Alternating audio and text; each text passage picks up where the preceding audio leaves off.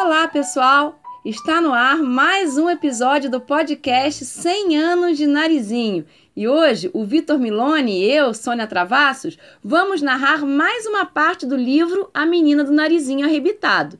No episódio anterior, Narizinho volta ao Palácio Real, participa de um banquete ao lado do príncipe escamado e depois vai ao ateliê de Dona Aranha Costureira para se aprontar para o grande baile. Dona Aranha faz para a menina um vestido tão deslumbrante que até o espelho fica de boca aberta. Vamos ver o que vai acontecer neste baile?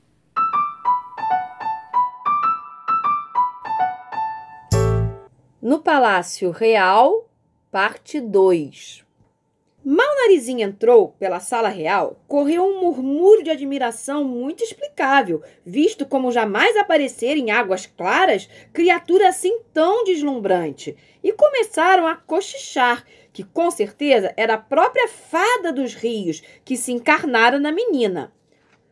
Algumas damas chegaram a morder os lábios de inveja, quando narizinho passou à frente delas, pelo braço do príncipe em direção ao trono. E uma feia barata descascada, amarela de inveja, murmurou ao ouvido de uma besoura de pernas cambaias, torcendo o nariz. Nem por isso. Mas um gentil grilinho verde que estava atrás ouviu o desabafo da invejosa e castigou-a, ferrando-lhe uma terrível dentada na perna seca.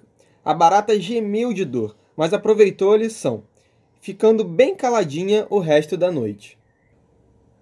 A sala estava que era um céu aberto.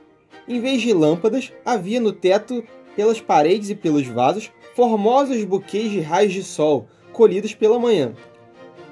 Flores em quantidade, lindas flores do campo arrumadas em festões pelas senhoras abelhas. Em redor da sala, Sentada em cadeirinhas de madrepérola, a nobreza da corte, em traje de gala, esperava as ordens do príncipe.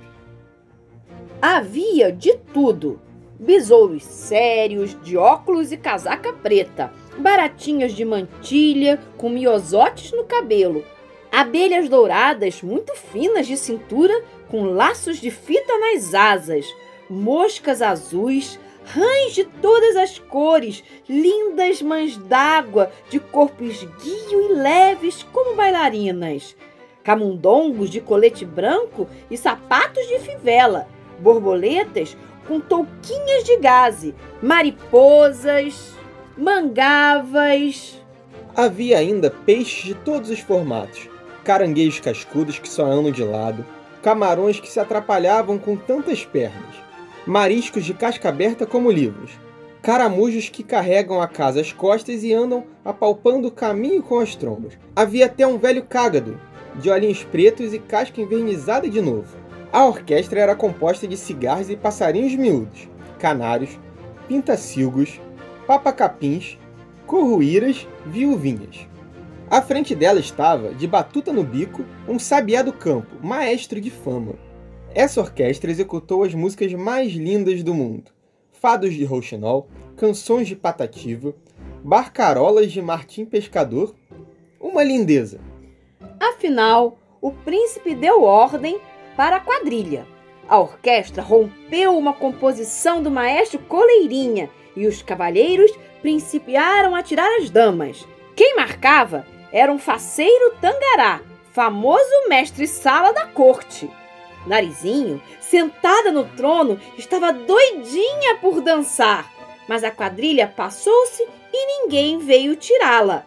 Logo depois, entretanto, a orquestra rompeu a valsa real e o príncipe, levantando-se, disse à menina: É chegada a nossa vez. Quer dar-me a honra desta valsa? Narizinho, que não queria outra coisa, desceu do trono e nos braços do príncipe rodopiou pela sala em giros tão velozes que mais parecia um peão vivo. O cágado, vendo aquilo, cochichou para o caramujo. Se aquele foguetinho te tirasse para dançar, que seria de ti, compadre? Respondeu o caramujo. Talvez me saísse melhor do que um cascudo de tua marca.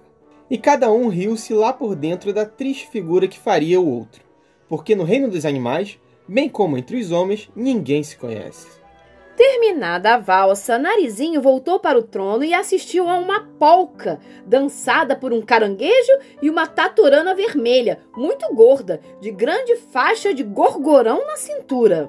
Apesar do respeito devido ao príncipe, a corte riu-se a mais não poder, e Narizinho chegou a perder o fôlego, porque não havia nada mais cômico do que o senhor caranguejo a pular passos de polca nos braços da senhora taturana que suava em bicas, numa grande afobação. Quando a música parou, a dama nem suster-se em pé podia, de tão cansada, e foi preciso carregarem-na a braços e entregá-la aos cuidados do doutor Caramujo.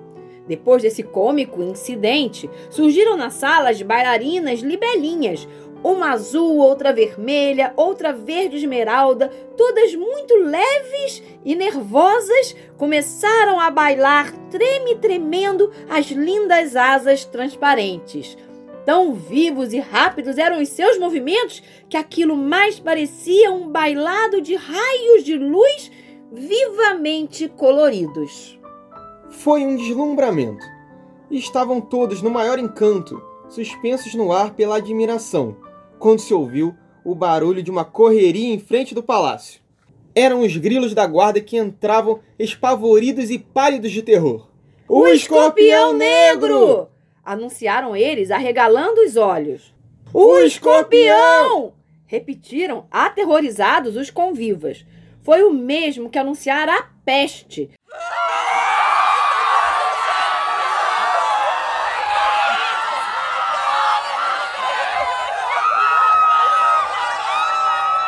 As damas nervosas caíram para trás desmaiadas. Outras treparam em cima das cadeiras, gritando de pavor. A tatorana, com ataque de nervos, tombou desacordada nos braços do caranguejo. O cágado fechou-se dentro da casca. Os caramujos encolheram-se dentro das conchas. E bichinho de asa não ficou nenhum que não voasse para o teto. Era tempo. O horrendo escorpião negro assomou à porta do palácio de ferrão arreganhado. Parou, bufou de cólera e correu pela sala um olhar de desafio. Quem é essa pequena humana que ousa penetrar no reino dos animais? Disse ele, trincando os ferrões. Depois, vendo o narizinho de pé no espaldar do trono, pálida de espanto e muito atrapalhada com seu vestido de cauda, arreganhou um sorriso feroz marcou-a bem e investiu contra ela. Um grito de horror encheu a sala e todos os olhos se fecharam para não ver a catástrofe. O escorpião negro avança, gingando o corpo. Está já a um metro da menina. Um passo mais e a alcançará com seu venenoso ferrão. Narizinho, desvairada, olha para o príncipe, implorando socorro. Era sua última esperança. Escamado não vacila um momento arranca a espada e atira-se contra o monstro.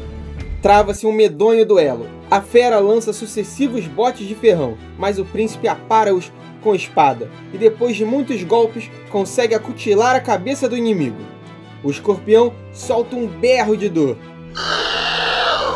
e investe com redobrada fúria. Todos tremem pelo príncipe que corre sério perigo pela desigualdade das suas forças com as de um monstro daquele porte mas o príncipe defende-se com heroísmo, arremessando golpes sobre golpes à cabeça do escorpião, embora já se sentisse cansado. E a luta terminaria de um modo trágico se um fato assombroso não viesse mudar a situação. E foi que no melhor da batalha surgiu inesperadamente da cozinha uma bruxa de pano, armada de um espeto de assar lombo de porco. Emília! Gritou o narizinho, que desde o caso do sapo, no dia da chegada, esquecera completamente a sua querida boneca. Emília, em fraldas de camisa, avançou para o escorpião e zaz, zaz! Fura-lhe os dois olhos num relance. O monstro dá tamanho urro que o palácio estremece e depois rebola-se no chão, espumando de cólera e dor.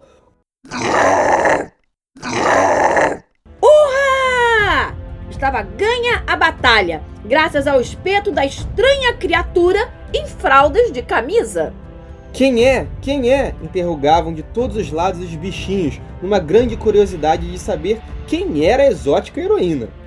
Narizinho saltou do trono e veio para ela de braços abertos.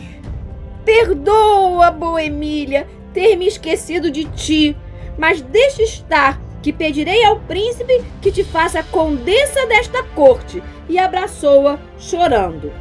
Em seguida, dirigiu-se ao príncipe e beijou-lhe as mãos em agradecimento por haver arriscado a sua preciosa vida por amor dela. Foi uma cena comovente, mas Apesar da gravidade do momento, a barata invejosa espiou se o grilinho verde não estava perto e disse ao ouvido da besoura: Vai ver que isso ainda acaba em casamento. E suspirou: Coitada, eram ciúmes. Apesar de velha e feia, essa barata solteirona não perdera nunca a esperança de casar com o príncipe. A coroca não se enxergava. A festa parou aí. Os convidados recolheram-se às suas casas, ainda assustados, enquanto cinquenta saúvas possantes arrastavam o escorpião para fora. Bem que esperneou ele, mas lá foi parar num cárcere de pedra com uma corrente de ferro ao pescoço. Bufa agora, ladrão! disse um grilo da guarda, fincando-lhe um valente pontapé no focinho. Alto lá! gritou o capitão. É prova de covardia bater nos inimigos que não podem defender-se. E mandou fechar a entrada do cárcere com uma pedra pesada para evitar que o povo linchasse o prisioneiro.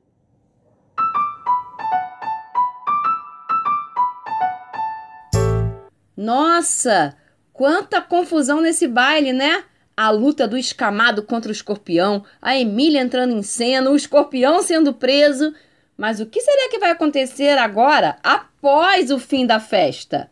Aguardem o próximo episódio do podcast 100 anos de narizinho e não se esqueçam de acompanhar as ações do projeto 100 anos de narizinho no perfil oficial do evento arroba Lobato com você.